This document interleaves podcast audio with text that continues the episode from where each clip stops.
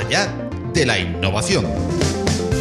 Un espacio sonoro patrocinado por Open Expo para estar al día de la innovación tecnológica abierta. Más allá de la innovación.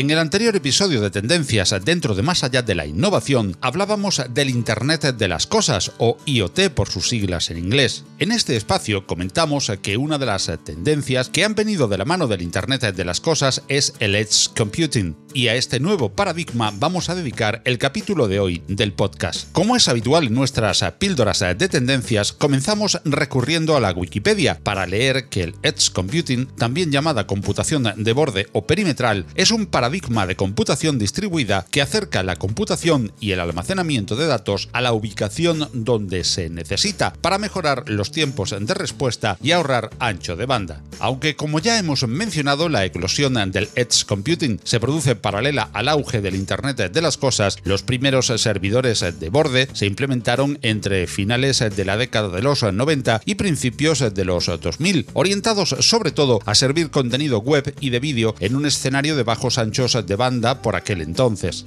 En la actualidad los requerimientos han cambiado y cada día son más dispositivos conectados a través del ya mencionado Internet de las Cosas. Se calcula que alrededor de 45.000 millones de estos dispositivos estarán en la red en el próximo 2021. Los datos que hasta hoy se generaban en estos dispositivos, o incluso los contenidos web o los que se originan en el PC de casa o de la oficina, tenían hasta ahora un claro camino de ida y vuelta. Pongamos, por ejemplo, el correo electrónico el PC se conecta mediante un cliente de correo a un servidor en la nube. Este procesa la petición y devuelve una respuesta con los correos recibidos. Igualmente pasaría con los datos de tu smartphone o de un servicio de almacenamiento en la nube tipo AWS o Dropbox, etc. Por poner ejemplos cercanos. En este sistema, llamémosle clásico, la nube es la protagonista y los datos se almacenan y se procesan en grandes data centers que hacen indiferente que te conectes desde un dispositivo u otro, pues con las aplicaciones y los permisos necesarios puedes acceder a estos datos procesados virtualmente desde cualquier dispositivo. Esto sin duda representa una gran ventaja que junto a otras como la escalabilidad, etc., han hecho que la nube sea la reina del procesamiento de datos hasta nuestros días. Pero también tiene algunas desventajas, entre las que vamos a citar en primer lugar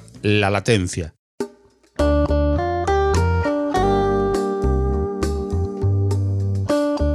Mientras ah, tu PC abre tu correo y cursa la petición a un centro de datos situado a kilómetros de distancia, incluso en otros países, y la respuesta llega de nuevo a la máquina local, ha transcurrido un tiempo conocido como latencia. Para cargar un contenido web, un mail o similares, este tiempo no es crítico. Los grandes anchos de banda y las mejoras en la conectividad han hecho que esta latencia sea actualmente de menos de segundos, aunque en ocasiones puede demorar algo más, dependiendo de muchos factores. Ahora bien, imagínate uno de esos coches inteligentes y autónomos que cada día están más cerca de ser cotidianos. Una latencia de milisegundos en la toma de una decisión ante un imprevisto de la carretera podría ser fatal y costar vidas. Este es solo un ejemplo muy recurrido e ilustrativo, pero en ocasiones como esta cobra todo su sentido el Edge Computing, del que nos habla así José Alberto Jabot de Schneider Electric para Eddie Ward. Edge Computing es una de las tendencias grandes de crecimiento que hace parte de la transformación digital. En los últimos años, todo se estaba yendo hacia el gran centro de datos, a la nube, todos los centros de colocation, donde se está almacenando la gran cantidad de la información y donde las diferentes empresas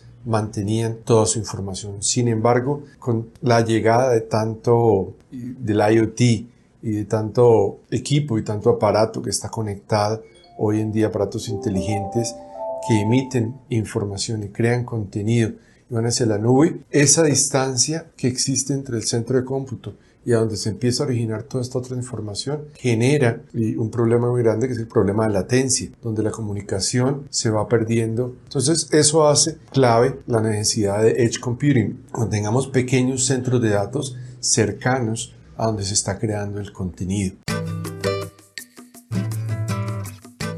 Por lo tanto, como decíamos anteriormente, el Edge Computing consiste en acercar el poder de procesamiento lo más cerca posible de donde los datos están siendo generados. Es decir, consiste en acercar la nube hasta el usuario, hasta el borde mismo de la red. X significa borde en inglés. Este borde de la red tendrá diferentes localizaciones según el dispositivo conectado del que estemos hablando. Puede ser desde un router hasta una antena de telefonía móvil o un coche conectado, teniendo en común que son como servidores de proximidad en los que se virtualizan en estos extremos y tienen capacidad de almacenamiento y procesamiento en tiempo real. A estas capacidades de almacenamiento y procesamiento está contribuyendo enormemente la potencia que en ambos sentidos se están ofertando en tamaños cada vez más reducidos y ligeros y que no paran de mejorarse. El ejemplo del coche autónomo, muy recurrido para explicar el edge computing, nos ha servido antes para ilustrar el concepto, aunque aún no es una realidad cotidiana. Pero siguiendo al volante, Ricardo Duque de Vertif nos propone este otro ejemplo más cercano de la utilidad del edge computing hoy mismo para Club Play TIC. Imagínate que estás, que estás manejando tu vehículo utilizando un GPS, una aplicación de GPS, y el tiempo que tarda en indicarte en el GPS la respuesta para dar una vuelta en una curva, tarda unos cuantos segundos y tú vas manejando. Es más, creo que sí ha pasado, ¿no? Que vemos que empieza el circulito a, dar vueltas, ¿no? De que no está leyendo bien la señal. Si tú te pasas unos cuantos segundos cuando vas manejando, ya no vas a poder dar vueltas donde te, no te indicaron, te vas a tener que pasar, tener otro tipo de respuesta ante ese cambio de, de la ruta, ¿no? Entonces justamente es un ejemplo muy bueno muy simple pero muy bueno de lo que significa la latencia. Ahora, esto es llevado muy al, eh, a los requerimientos regulares que tenemos como usuarios, pero la realidad es que el Internet de las Cosas en general, tanto el Internet industrial como el que, el que se está aplicando en, todas las estructuras empresariales, pues obviamente eh, está requiriendo tomar decisiones a partir de la información que está enviando en tiempo real o que está monitoreando en tiempo real. Entonces, evitar estos tiempos de latencia es vital para que los procesos productivos ¿no? o para que las, las empresas operen bajo las condiciones requeridas para ser productivas.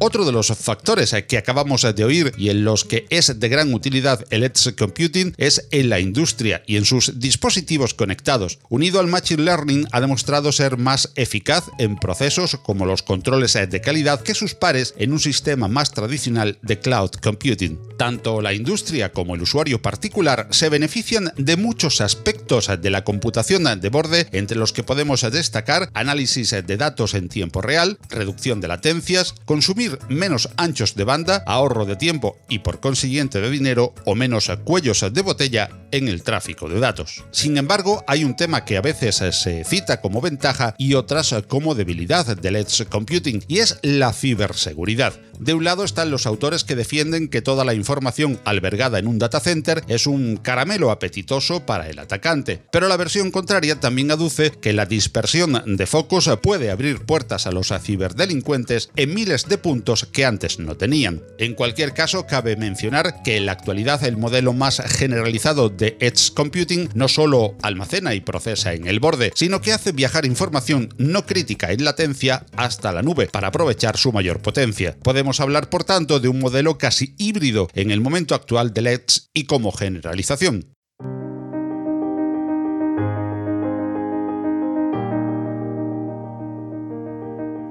Desde luego, el futuro del Internet de las cosas, de los coches, en los hogares y las ciudades inteligentes parecen caminar de la mano del Edge Computing, computación en el borde que vendrá acompañada del despliegue de redes 5G, que prometen bajar las actuales latencias del 4G desde los 50 hasta un milisegundo. Quizás ese futuro también estará impregnado de un primo hermano del Edge Computing que supone otro nuevo paradigma, el Fog Computing o computación en la niebla. A ello dedicaremos otro nuevo episodio episodio de Tendencias en Más allá de la innovación.